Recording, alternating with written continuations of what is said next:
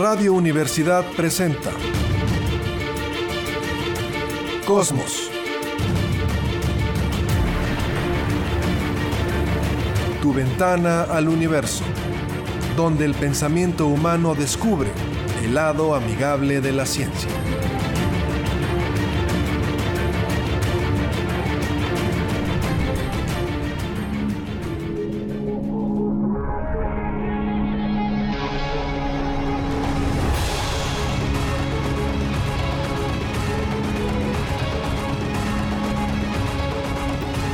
Tal? ¿Cómo está? Muy buenas tardes, bienvenidos a Cosmos, tu ventana al universo, por supuesto, con muchísimo gusto en el 88.5 de frecuencia modulada en San Luis Potosí, Radio Universidad. Saludo esta tarde, Cristian González del Carpio, ¿cómo estás?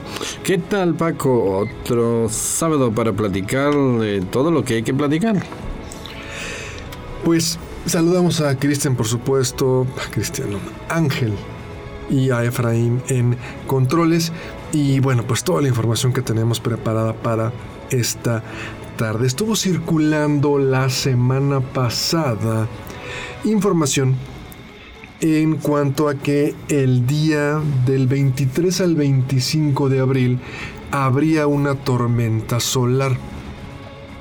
Más o menos lo que se decía es que los campos magnéticos de la Tierra y del Sol afectarían las redes de comunicación de Internet, los animales resultarían muy afectados por la tormenta solar y el aumento de la temperatura de la Tierra causaría un derretimiento de los polos. Bueno, hemos ya platicado de esto, de eyecciones de masa coronal, de tormentas solares, pero quiero darle otro enfoque porque me parece que lo habíamos estado manejando no de manera incorrecta, pero podemos hacerlo mucho más sencillo. La recordamos que este programa va dedicado al público en general. Los expertos seguramente no le van a encontrar ningún tipo de interés. Este programa está dedicado a lo mejor a un taxista que en este momento está llevando a una persona al aeropuerto, a lo mejor una ama de casa que va por los hijos a una fiesta, a lo mejor una pareja que ahorita van en su coche al cine. Estamos dedicados al público en general, no al público experto. Entonces, pues a los expertos, pues con la pena, nos tomaremos muchas licencias poéticas y seguramente pues les parecerá aburrido. Pero bueno, pues... Pues así es la divulgación científica. Habrá cinco expertos por miles de que están en público en general. Exactamente, esa es la divulgación. Bueno, si le preguntamos a un niño en primaria que nos diga cuáles son los estados de la materia, pues seguramente ese niño en cuarto de primaria le explicaron que si usted toma agua, la enfría lo suficiente, se vuelve una piedra, estado sólido. Si le metemos un poquito de temperatura, sería el estado líquido de la materia, agua líquida, y si le metemos más temperatura se convertiría en gas. Entonces un niño nos puede decir que los estados de la materia son sólido, líquido y gaseoso. Hay otro estado de la materia.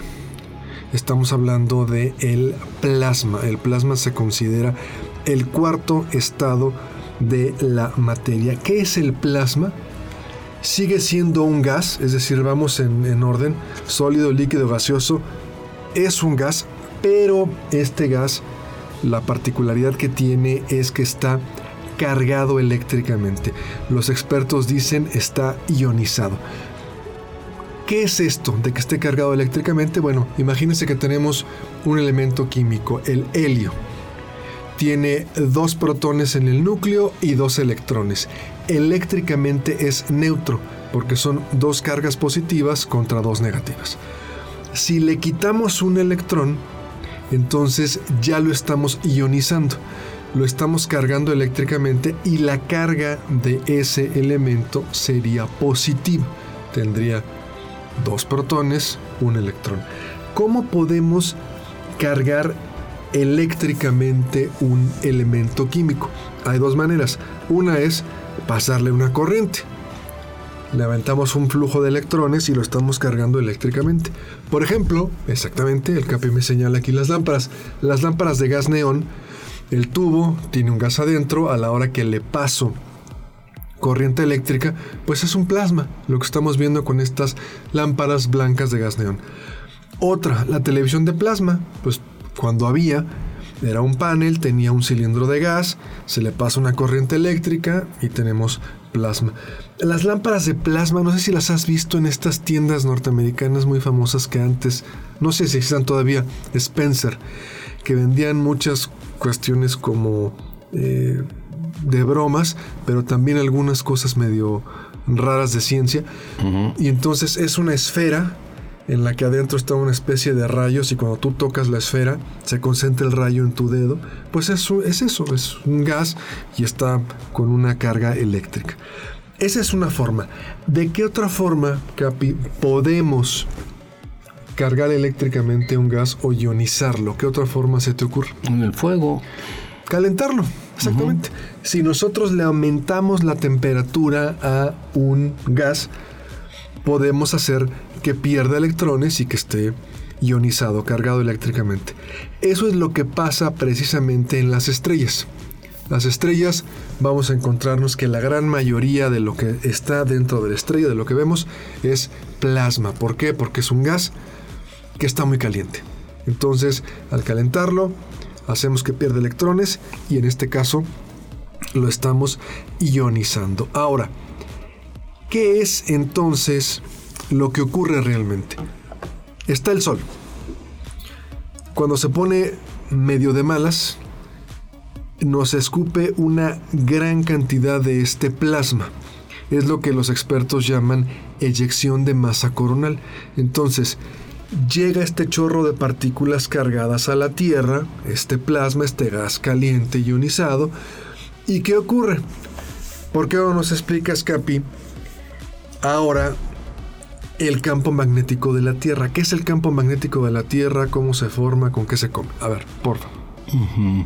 Para empezar, el, campo magnético que tenemos es el que atrae la brújula hacia el norte cuando, cuando buscamos orientarnos. Se produce por movimientos en, la, en el magma terrestre. Y, este y además por otro movimiento por eso no es tan preciso.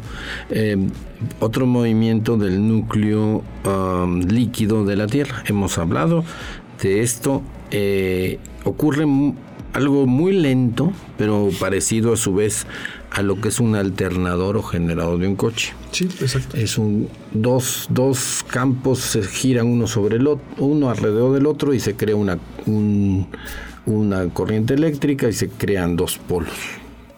Entonces, eh, tenemos este campo magnético, tenemos la suerte de tener un núcleo líquido y un núcleo sólido. Haga de cuenta que, la, que, el alternador de coche está ahí metido en el centro de la Tierra, eh, girando muy lentamente, pero con tanta masa, es que... Eh, tenemos la enorme suerte de que en este planeta haya eso. En Marte no, en Marte está, eh, eh, su magma está fijo. Aquí ya sabe, ¿no? Aquí ya se ha dado cuenta, pues con los volcanes es como que sale por ahí cada erupción hay un magma ahí que se ve que está corriendo como ríos debajo de la corteza terrestre. Entonces eso es lo que produce también eh, eh, eh, polaridad negativo y positivo en toda la Tierra.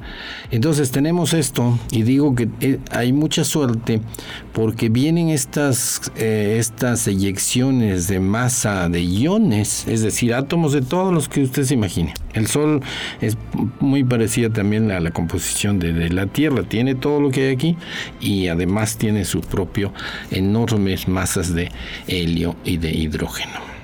Entonces viene eso y en vez de chocar directamente, atravesar la atmósfera y, y penetrar en, en, los seres vivos y causarles cáncer, porque estas partículas vienen y se meten en su DNA y pueden alterar su composición de sus moléculas, ¿no? Imagínense, estamos hechos de moléculas, de átomos y de moléculas. Eh, se van de repente, vienen a toda velocidad y la gran mayoría se va al norte o al sur.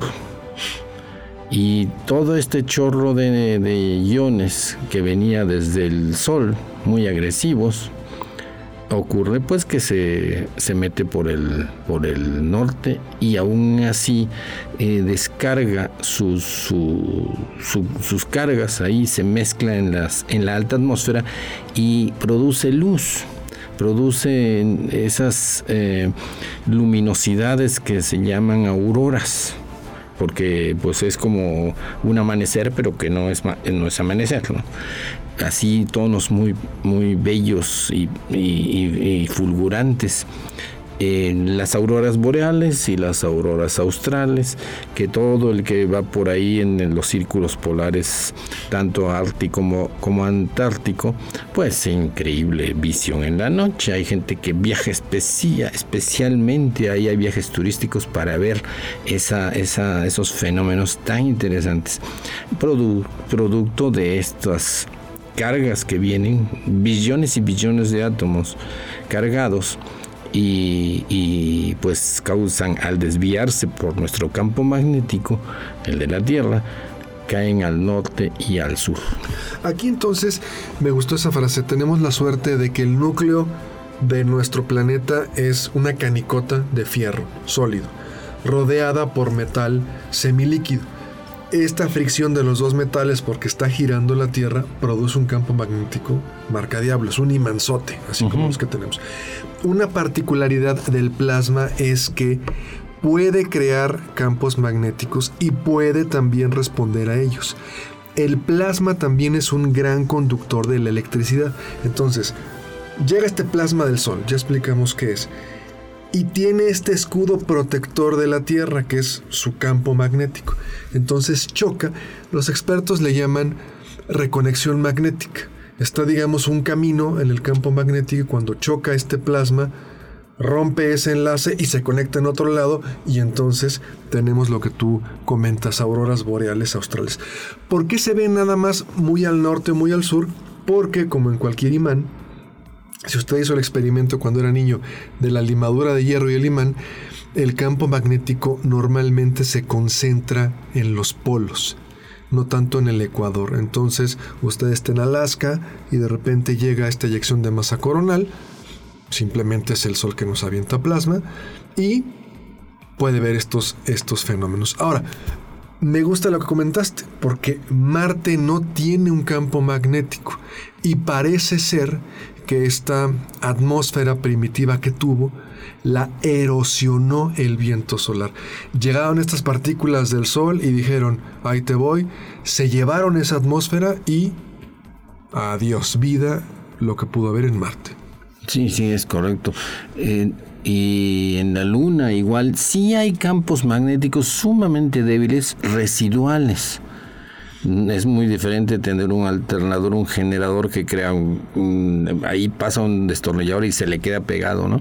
A tener un campo residual como el del, de una tijera que, que apenas puede agarrar un clip. Claro, claro. Sí hay campos magnéticos para ser purista, pero residuales que efectivamente no afectan a estas, a estos átomos, a estos iones, a estos átomos cargados que, que pueden causar tanto daño como bien decías, erosión la, la, la, atmósfera átomo con, por átomo, como vienen trillones, pues se van llevando al cabo de millones de años, se llevan toda la atmósfera con todos sus gases. Como si fuera una lija, ¿no? Que vas pasando, vas pasando y ¡pum! se lleva todo. Exacto, como una. como cuando el suelo no tiene vegetación, todo lo erosiona el viento, la lluvia y queda todo pelón así. Entonces es una tristeza que, que en la vida en la vida haya no haya sido protegida por el planeta Marte con su campo magnético y si hubo vida hace 3.800 millones de años, donde ya se comprobó que había océanos. Muy primitiva, no, no marciana. Sí, claro, claro, no, no. Pero ahí eh, a lo mejor eh, seres unicelulares Um, que ya intercambiaban información. Empezaba a despertar todo. Y, comenzaba la evolución y la selección natural. No quiere decir que unos se comieran a los otros, sino había unos más estables que otros. Y que, que transmitían su manera de eh, de, estructurarse sus formitas pequeñitas y se duplicaban como burbujitas, ¿no? Quién sabe cómo. Así empezó la vida. Y precisamente ahora se ha, se ha precisado que Marte tuvo océanos y ríos eh, hace 3.800 millones de años, eh, más o menos en la misma época que, que la Tierra comenzaba a generar vida. Qué, casualidad esos números, ¿no? 3.800 millones de años. Y en 100 millones de años o en unos cientos de millones de años se acabó la atmósfera, eh, se, eh, se congeló todo y se acabó la vida. Eso es lo que están buscando actualmente. Están buscando no marcianos que estén caminando, sino algunas bacterias o algo que parezca bacteria fósil. Y ya sería un enorme triunfo el ver que eh, que, si encuentran una bacteria en, Marte o algo que sugiera que es una bacteria, eh, el, mm, concepto es así. Si en un sistema solar dos veces se ha formado la vida, en todos los sistemas solares que tenemos millones y millones y millones, prácticamente cada estrella tiene planetas, pues la vida es un fenómeno eh, imposible de detener, es una cualidad de la materia. Ese sería la, el, postulado y sería increíble. Por eso es la importancia de la búsqueda de vida en Marte, no solo por la curiosidad, ¿no? De que a ver cómo era, sino porque eso decidiría nuestro concepto de la vida en el universo. Ahora, esta nota, porque al final la gente dirá, bueno, entonces la nota que vimos en TikTok, en redes sociales, algunos medios sensacionalistas, pues no, no hay ningún problema. Nos protege este campo magnético que tenemos, este escudo protector de este imanzote que está en el centro de nuestro planeta, desvía estas partículas cargadas y no nos genera mayor problema. Ahora, este campo magnético nos protege y ¿Hay alguna afectación a los seres vivos? No, no, no, no. O sea, eh, porque pensamos, ¿no? Vamos a estar, va a llegar la edición de masa, con, ¿dónde me escondo? No va a pasar nada, ni le va a pasar nada a la flora y fauna del planeta. ¿Qué es donde puede haber afectaciones? Bueno, pues se hablaba del fin del mundo, yo le diría, ¿qué tanto depende usted de la tecnología? Y hay algunos ejemplos, hay algunos ejemplos. Eh, vamos a pensar que en Canadá, en el 89, vino uno de estos eventos, eyección de masa coronal, una tormenta geomagnética muy fuerte. ¿Y qué fue lo que ocurrió? Que llega este chorro de partículas cargadas, quemó transformadores, se fue la luz y aunque fue en marzo del 89, seguía siendo invierno en Canadá Imagínese entonces estar sin calefacción a 10 bajo cero. Fue en la madrugada. Yo quiero pensar que la gente estaba muy dormidita, calientita y de repente dicen, ay caray, ya me dio frío, pues no hay luz y al de al lado no hay luz y no hay luz, un blackout total. Hubo también, por ejemplo, al no haber luz no puede cargar usted combustible porque ya las, las lo que son las máquinas despachadoras son electrónicas, tiene que haber luz, no puede haber agua, no puede usted bañarse, no puede usted lavar eh, los trastes. Entonces, ¿qué tanto depende usted de la tecnología? Pues dependemos mucho y ahí podría venir el problema. En el norte, aquí en ciudades más al centro del Ecuador no tenemos problema, pero Canadá, en Alaska, que se puede ir la luz, que no haya calefacción, que no pueda usted cargar combustible, en lo que se resuelve el problema. ¿Puede haber afectaciones a satélites? Sí, dependemos también de los satélites. Y puede haber, Capi, cuando vienen estos fenómenos, normalmente a los pilotos cuando van en vuelos transpolares, les dicen, hey, vamos a desviarnos un poquito. Eh, eh, podría afectarle a lo que es la las cuestiones informáticas del avión, de navegación. El GPS. ¿O no hay tanto problema? ¿O qué pasaría? Quizás el GPS, pero hay tantos respaldos. Claro. Los aviones de GPS no solamente tienen ese sistema, tienen otros como navegación inercial. Entonces está muy protegido todo. Ningún avión, por este, un principio de aeronáutica es que no hay nada que lo pueda tirar a un avión que no tenga un reemplazo en el ahí mismo. Si se le va todo de un lado eléctrico, tiene todo, todo lo eléctrico del otro lado, me refiero del otro motor. en un, avión son dos aviones en uno. Si se le va un, si se le va un motor, supongamos que cae por ahí algo y el motor pues se apaga, se hace pedazos, alguien le metió algo como en la película está La Dimensión Desconocida que le meten ahí un, un fierro al, al, motor y lo apagan, lo truenan. El avión sigue volando con el otro motor. ¿Y, y qué pasa con la electricidad? Porque cada, cada motor genera su propia electricidad. Em, a su vez, eh, se reemplaza todo con el que quedó. Entonces, en un avión todo lo que se le pueda todo lo que pueda fallar tiene un respaldo inmediato. Y, los pilotos, perdón, pero así es. Van dos, a veces iban tres con el ingeniero de vuelo, pero van dos, le dan un infarto al pobre, ojalá y no, el piloto, y pues el otro tiene toda la capacidad para aterrizar el avión, tiene que ir dos. Sí, eso lo practican en el simulador. Se llama Pilot Incapacitation y de repente el, instructor se acerca a uno de los pilotos y le dice, vas a quedar inconsciente. Y entonces el otro se hace el inconsciente. Y todos están mirando el que quedó, qué va a hacer. y hay todo un procedimiento, ¿no? Ah, hay, hay que...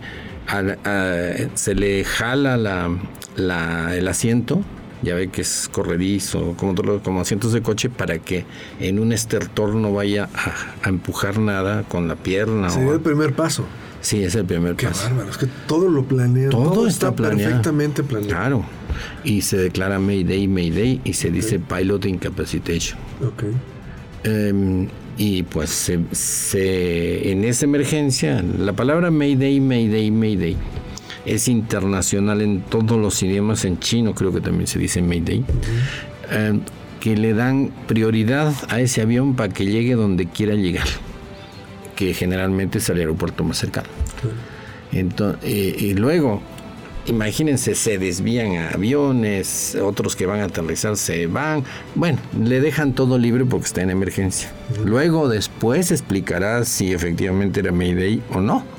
Pero al menos sí le dejan todo y aterrizan el aeropuerto más cercano. Ha habido casos, ha habido casos aquí en México donde eh, de repente hay un desvío y se va al aeropuerto, obviamente el otro aterriza muy bien y se dirige a un, a un lugar donde pues ya se comunicó y viene otro piloto, pero a veces los pasajeros ni se enteraron, Total, porque se habrían de enterar más sería una, un pánico em, no necesario porque queda otro, ¿no?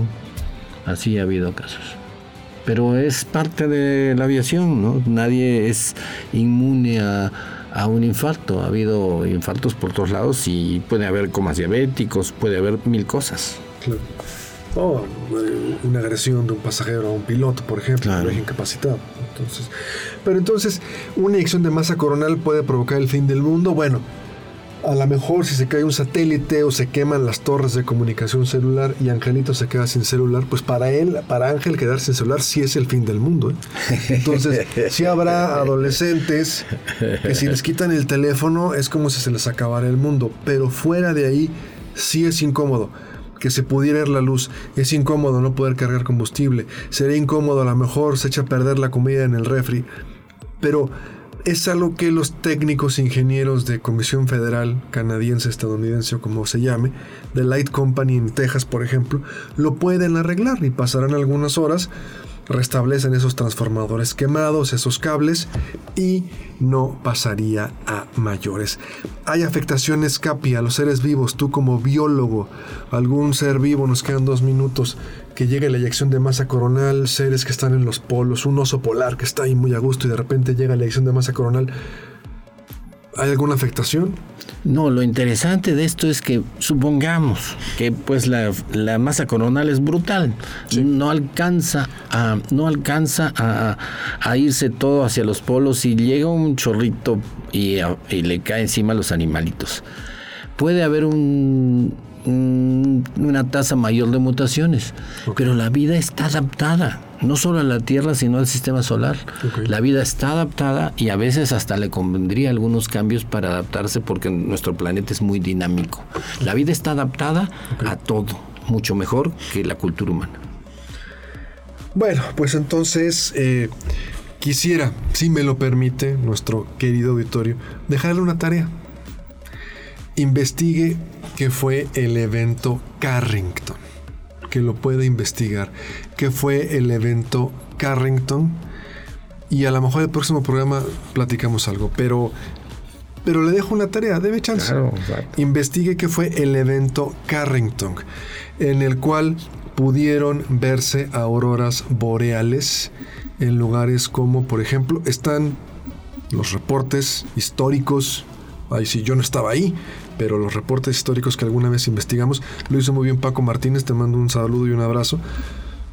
En León, por ejemplo, en el estado de Guanajuato, entonces en Monterrey, en, imagínate, ¿no? Siglo XIX y ver auroras boreales, la gente dijo, pues ya valió, ¿no? Ahora sí. es el arrebatamiento y se acabó esto. Entonces, le dejo esta tarea, investigue qué fue el evento Carrington, llamado así en honor a un astrónomo británico, y a lo mejor la semana que entra platicamos. Bueno, nos vamos a una pausa. Estamos en Cosmos, tu ventana al universo, una pausa breve y volvemos.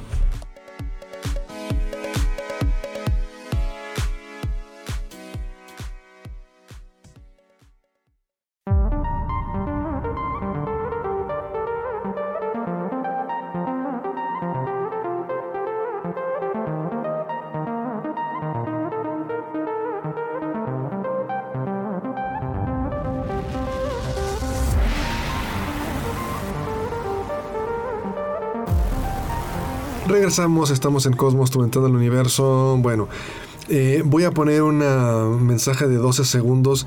Lo traigo en el celular, lo voy a acercar al micrófono. Espero que no entre una llamada porque no lo puedo tener en modo avión. Tiene que estar conectado a internet. Eh, lo pondré a lo mejor un par de veces. Espero que todo salga bien. Eh, y si no se escucha muy bien, lo vamos a repetir. A ver, ahí vamos.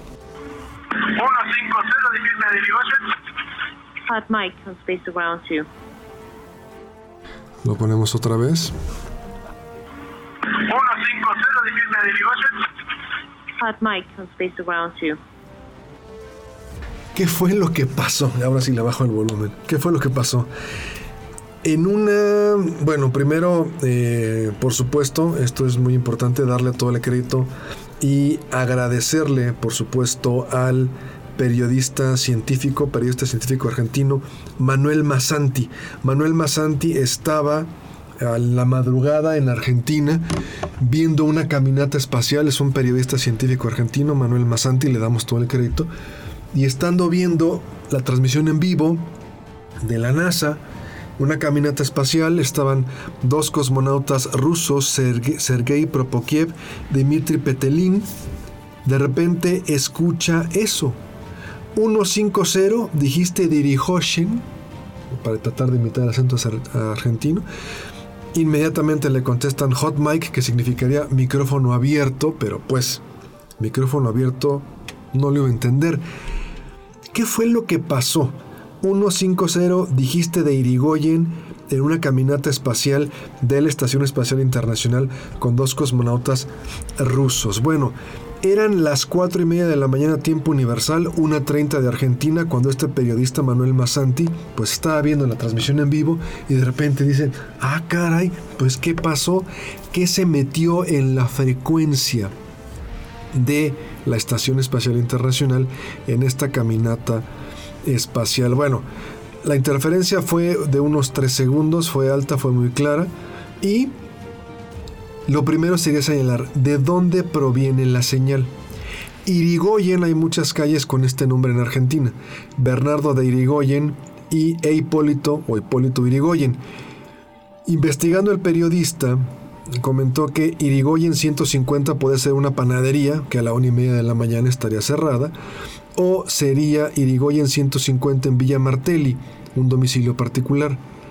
Lo que se cree es que por el acento y por donde se encontraba la Estación Espacial Internacional en ese momento, que pasó varias veces por Argentina, es que la voz o el requerimiento de un taxista se metió en la transmisión de la Estación Espacial Internacional. Se cree que, aunque son frecuencias UHF, pues el taxista de alguna manera se conectó a la frecuencia de la Estación Espacial Internacional o estaba usando una frecuencia de la Estación Espacial Internacional o hubo algún tipo de interferencia y se pudo colar esta solicitud. Me imagino que estaba por recoger a un pasajero y le está confirmando el domicilio. 150 de Irigoyen, dijiste. Hot Mic, cierran. Eh, la persona que dice Hot Mic pensaba que era otra persona de la estación especial que estaba comentando, por eso dicen micrófono abierto, cállense, pero no. Lo que se puede creer es que fue un taxista que de alguna forma, a través de alguna interferencia, pudo colarse en la transmisión de la Estación Espacial Internacional que se encontraba a unos 400 kilómetros sobrevolando Argentina y pues ya en el espacio no habría muchos obstáculos para que pudiera entrar esto. Están buscando al taxista porque dicen puede ser uruguayo por aquello del acento, pero dicen hay muchas calles así en Argentina, la estación estaba pasando por Argentina, seguramente era un taxista argentino. Y todo el mundo está buscando al taxista argentino pues para preguntarle y para ¿Cómo logró? al final la nota y qué fue lo que pasó. No lo han encontrado a este momento en que estamos grabando el programa, pero Capi, pues tú que has trabajado con radios, señales VHF, UHF, las VHF y las UHF son eh, de línea de, de vista. Okay. Es decir, las señales AM, por ejemplo, viajan en, eh, viajan alrededor de la de, por la superficie de la Tierra y suben montañas, por decir, atraviesan montañas, valles y siguen y siguen, dependiendo de la potencia de la emisora. Pero las VHF y UHF son de línea de vista, o sea que eh, esas no iban a estar más allá de 50 kilómetros al nivel de la Tierra, a otro punto que sea la Tierra, pero como no hay interferencia hacia arriba, pues llegaban muy bien y son señales que eh, las VHF se utilizan en todas las comunicaciones de, de, transportes, en náutica, en aviación, porque son señales, aunque son de línea de vista, es decir, directas, pues son muy em, nítidas, claras, eh, potentes de por sí, no se interfieren, qué raro eso. Por ejemplo, el hombre, cuando llegamos a la luna, era un tipo de señal, me imagino, VHF, VHF, viajaba a 300, 350 mil kilómetros. Como cualquier señal. Ok. Todas viajan a la misma velocidad y la luz también, es energía electromagnética. Y sí llegaba a la, a la luna muy bien y, no había ningún problema de, de, eso. La única manera es que haya habido algo en, la, en, la en el radio que haya captado esa señal y haya eh, intervenido efectivamente. Porque sí es posible hacerlo. Hay unos radios que se llaman escáneres. Ah, sí. Pero el, escáner creo que nada más te permite recibir. Eh, hay unos que puedes eh, hablar. Pero son prohibidos, ¿no? Ah, claro, no, eso es otra cosa. Ah, Pero sí hay, sí hay escáneres, incluso en, en, aeropuertos pequeños, el de, el de la torre a veces hace las veces de, de inspector, tiene varias funciones. Y no está todo el tiempo en la torre, sino se baja, por ejemplo, con su escáner y si hay un avión que se comunica que ya viene, él ya está enterado. Entonces, a lo mejor un escáner, porque los venden. Porque es lo que te iba a preguntar, la frecuencia de la torre de control. Alguna vez un amigo me dijo, mira un escáner, pero nada más recibía. Mira, aquí está la frecuencia de la torre de control de San Luis. Y estábamos escuchando. Sí, sí, sí. Estafeta, tal, permiso para aterrizar, bla, bla, bla. Pero ¿cómo le hacen, por ejemplo, un aeropuerto para que algún gracioso no pueda interferir en sus comunicaciones? Porque lo ubican muy fácilmente. Lo triangulan. lo triangulan, lo ubican y pues imagínate el relajo que se hace. No puede uno no puede uno meterse ya en, una comunicación porque imagínate, ¿no? Las consecuencias que podría haber. Y son radios prohibidos. Así. Porque mira, yo recuerdo alguna vez, hace uy, unos 40 años, mi papá se trajo de Estados Unidos un radio porque era radioaficionado, un Kingwood, era de los radios prohibidos. Ah, los Kingwood, sí. Era prohibidísimo. No podías hablar porque te triangulan. Pero yo te puedo decir, ya no es delito, ya, ya prescribió. Entonces, si me están escuchando, pues ya se amolaron. Y aparte, no era aquí, era en Puebla. Escuchábamos, por ejemplo, la frecuencia de la policía. Te estoy hablando que teníamos ocho años, ¿eh? Ya no sabíamos la frecuencia de la policía, de la Federal de Caminos, cuando había, de la Judicial Federal, taxistas. Y tú le ibas cambiando. No hablabas, porque si hablabas, te metías en un problema. Sí. De hecho, hay que tener licencia para eso, para muchos de esos radios. Pues no, no, no, era totalmente clandestino. Y podías escuchar muchas frecuencias y podías también hablar con gente de otros países, de otras ciudades. Y tú muchas veces en la noche estabas cambiando la frecuencia hasta que buscando si encontrabas a alguien y te puedas quedar platicando. ¿Dónde me escuchas? No, pues de Tijuana te quedas platicando dos horas. Bueno. Cuando no había internet. Cuando no había internet, exactamente, ¿no? Cuando no había Zoom ni había eh, FaceTime, bueno, así se manejaba. Pero habría que investigar, porque aunque obviamente el taxista pues no tenía intención de, de entrar a las comunicaciones de la estación espacial, eso me queda claro, ¿qué fue lo que ocurrió? No sé si una especie de peritaje o algo para ver cómo un radiotaxi se pudo conectar a la frecuencia de pues la estación el, el mecanismo, el mecanismo de, de, encontrar la frecuencia es un mecanismo electrónico que uno le va como un dial, ¿no? Ok. Entonces, eh, de alguna manera, eh, falló esa, esa, ese dial, estoy hablando, estoy especulando, y captó otras, otra frecuencia que, que era esa. Es como decir... Mmm, yo tengo una máquina, un motor que va de, de, dos, de 500 revoluciones a 3000 y de repente se me acelera y llega a 4500, ¿no? Em, eh, algo accidental. Sí, yo me acuerdo cuando empezaba a trabajar a los 17, 18 años, para evitar eh, utilizar el celular, que empezaban los celulares, utilizábamos radios. Entonces eran también radios Kingwood portátiles, traías tu radio y entonces te comunicabas con la gente. Y había veces que se metían las frecuencias de los celulares, no sé por qué, pero se mm. metía una llamada celular y, te, enterabas de unos chismes impresionantes porque, no sé, algo pasaba y se metía a la, frecuencia del radio, ¿no? y escuchabas la llamada. Lo, lo que cabe eh, eh, lo que cabe aclarar, vale la pena, es que cada actividad tiene su frecuencia. La marina tiene su frecuencia, todo lo náutico tiene su frecuencia y la aviación también tiene sus frecuencias, de tal a tal, no me acuerdo ahorita, pero uno estudia, mire, radio te vas a para comunicaciones de radio vas a transmitir y recibir en tal y tal frecuencia. Las UHF. Las VHF. VHF. De, hecho está repartido. Porque había otras, por ejemplo, yo me acuerdo que traíamos un radio Cobra de esos que parecían un teléfono celular y tenía 12 canales y te conectabas a un canal y a ver qué, a te encontrabas, ponías la antena en la camioneta, una antenota. Y el canal 9 era para emergencias. El canal 9 lo tenías que reservar y solamente le dabas en el dial al canal 9 si tenías una emergencia. ¿Esa sería como VHF? Mm, sí, todas son VHF. Ok. Los UHF son los radares. Los radares y los eh, todo lo que es ubicación es UHF. Ahora, el, hay frecuencias, ya si estamos en, esto, hay frecuencias que, por ejemplo, en lo náutico, todos los barcos cuando llegan o están comunicándose, están en una frecuencia, la 16. Esta frecuencia es solo para emergencias. Okay. Y entonces, si uno quiere hablar ahí, pues no va tiene segundos, ¿no? Y dice el nombre de su embarcación, eh, y pasamos a 22. ¿No? Entonces, eh, él está diciendo de que utiliza cuatro segundos de, ese, de, esa, de esa frecuencia para pasarse a otra frecuencia. Entonces son ventanitas de frecuencias muy vigiladas y cada frecuencia tiene su uso.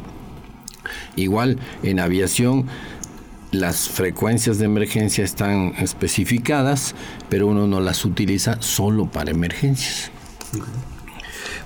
Pues ahí está el taxista, esperemos conocerlo alguna vez. Bueno, ¿Qué pasó con SpaceX? ¿Qué pasó con el Starship que explota después del lanzamiento? Ya está, mormado como siempre, pero bueno, ya está uno acostumbrado. Le ofrezco una disculpa. Bueno, ¿qué pasó? Este gran cohete de SpaceX, que antes de empezar la nota quisiera ponerlo en contexto para más o menos darnos una idea. A ver, Capi, voy a darte la altura y la capacidad de encarga útil máxima de estas siguientes naves. Transbordador espacial, con todo y el propulsor color naranja horrible, que no sé por qué era naranja, medía 55, 50 metros y tenía una carga útil de 29 toneladas.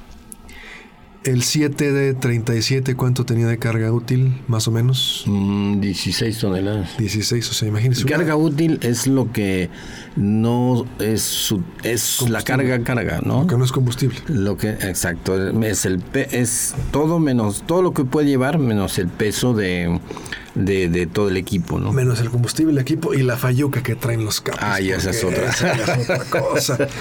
Angelito no sabe qué es fayuca, ahorita lo voy a investigar, pero bueno, las compritas, eso es otra cosa. 29 el transbordador espacial, 29 toneladas. El Falcon Heavy de SpaceX, altura 70 metros, 64 toneladas casi. El SLS, el que va a llevar la misión Artemisa 2 de la NASA, 100 metros, 95 toneladas. El Saturno 5, 110 metros, 118 toneladas. Y el Starship, el que explotó, 120 metros y 150 toneladas. 120 metros a ver, si uno, un arquitecto que nos llame, por favor. Pero a mí me dijeron, el edificio más alto en San Luis es el Fiesta Americana, el hotel, 85 metros. Estoy hablando de San Luis Potosí. Obviamente el World Trade Center y todo esto, pues en México, en Guadalajara habrá edificios más altos. Pero aquí en San Luis, este cohete sería más alto que el edificio más alto que hubiera aquí en San Luis, 120 metros, 150 toneladas, 150 mil kilos. No es cualquier cosa, no es cualquier cosa, estamos de acuerdo. Entonces, este cohete, que es el que se quiere utilizar para llevar carga a la Luna y eventualmente viajar a Marte, ¿qué fue lo que pasó? En la segunda etapa explota. El dueño Elon Musk decía, a ver, qué mala onda, pero veamos el vaso medio lleno. Obtuvimos una gran cantidad de información y el cohete pudo pasar la torre. Cuando dicen la misión tal que va a tal lugar, has just cleared the tower. ¿A qué se está refiriendo eso, Capi? ¿Acaba de cruzar la torre o de pasar la torre? ¿A qué se refiere con eso? A que el, la último, el extremo inferior del cohete ya sobrepasó la parte más alta de la torre donde se apunta, donde se sostiene con todas las conexiones de luz y de combustible, y de oxígeno líquido y, etcétera. Entonces, cuando ya pasó eso, ya está equilibrado para empezar, ya está estabilizado. Luego ya los motores para levantar están acelerando. La fase clave es el inicio. Eh, pero lo más importante es que la vibración no destruya al cohete. ¿Cuál vibración? La vibración de sus motores contra el suelo. Era el gran misterio por qué los cohetes explotaban, eh, cuando apenas se, iniciaba la carrera espacial, cuando apenas se, se, despegaban los cohetes estos que iban a subir unos cuantos kilómetros y ya. Pero eh, se tronaban porque la vibración del, motor contra el suelo rebotaba y le daba eh, vibración a su vez al cohete en sí. Sí, eh, de hecho es imposible de, eliminar totalmente. Eh, la vibración es lo que en el simulador que hay en el Jet Propulsion de, Miami, perdón, en el, perdón, es el JFK Em, hay un simulador que la gente se puede subir. Y entonces hay astronautas que están hablando. Y sales todo bailando ahí. Sí, lo más impactante es el despegue por la vibración.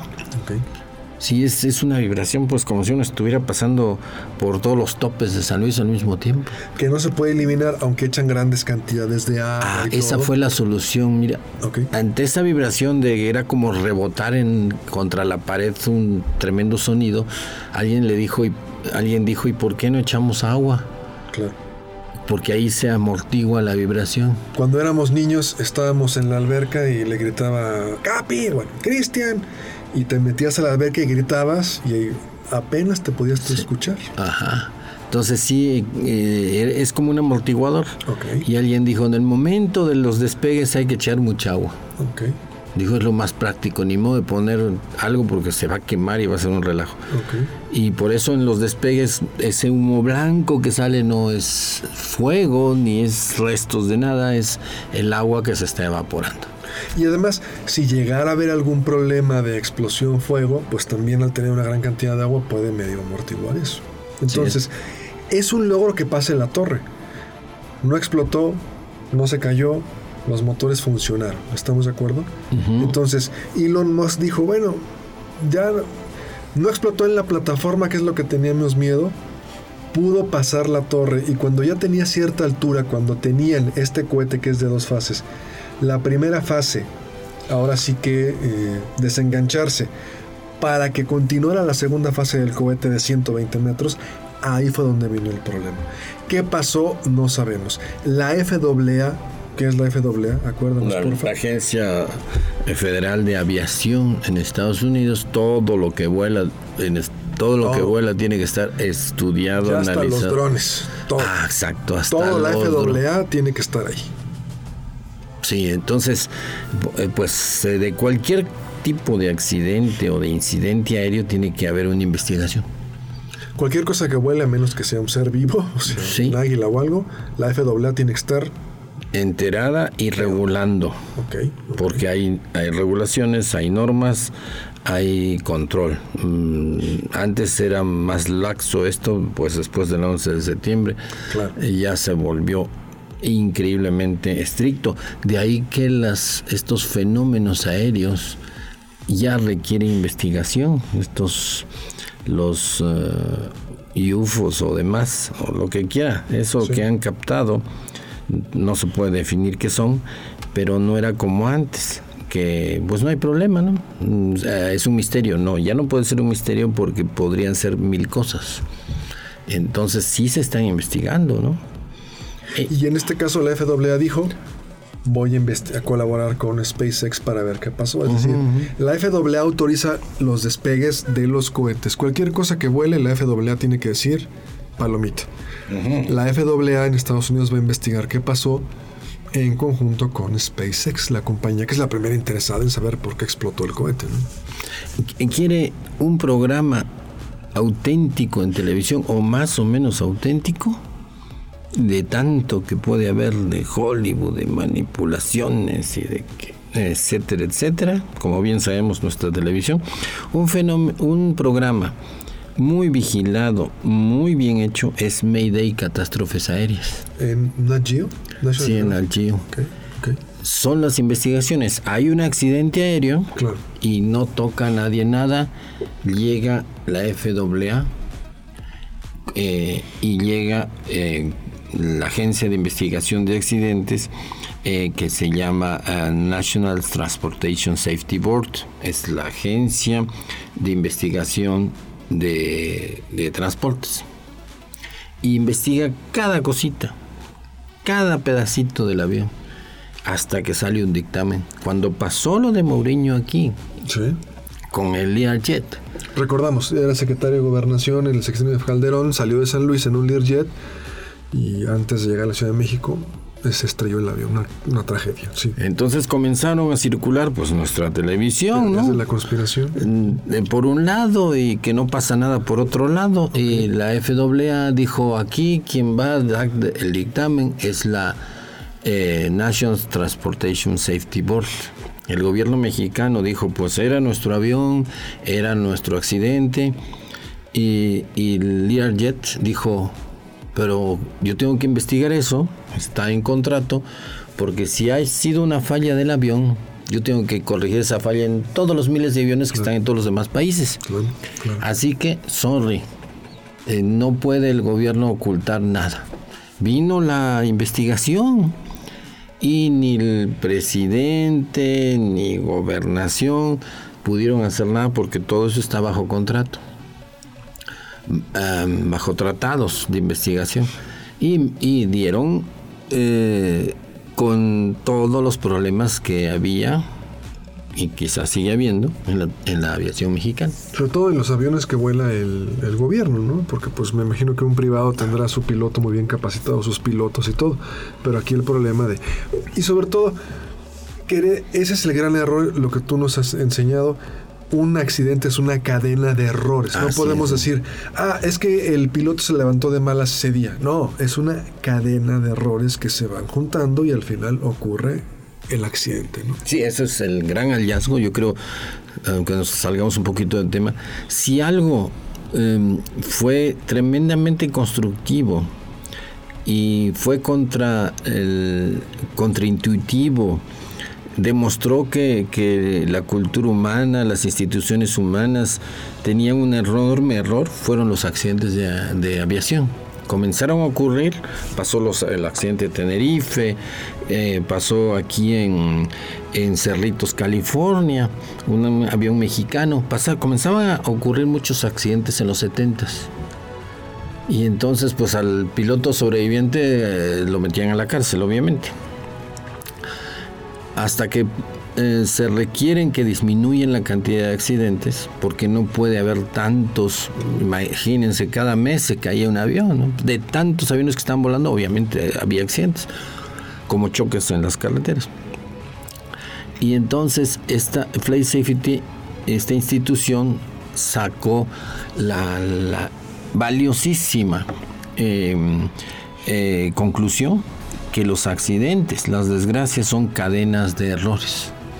Y, implementó varias medidas como listas de check, em, eh, procedimientos, que los pilotos tienen que hacerlos paso a paso como si fueran parvulitos, porque la mente humana a veces falla, porque así es.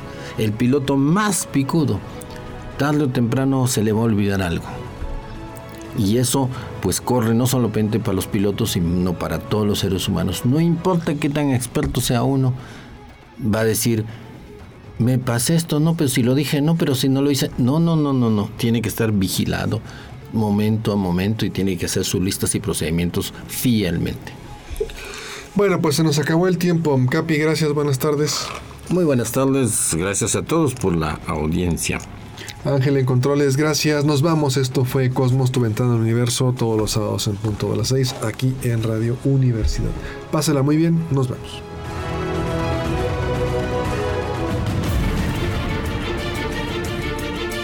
Radio Universidad presentó Cosmos. Tu ventana al universo donde el intelecto humano descubre el lado amigable de la ciencia.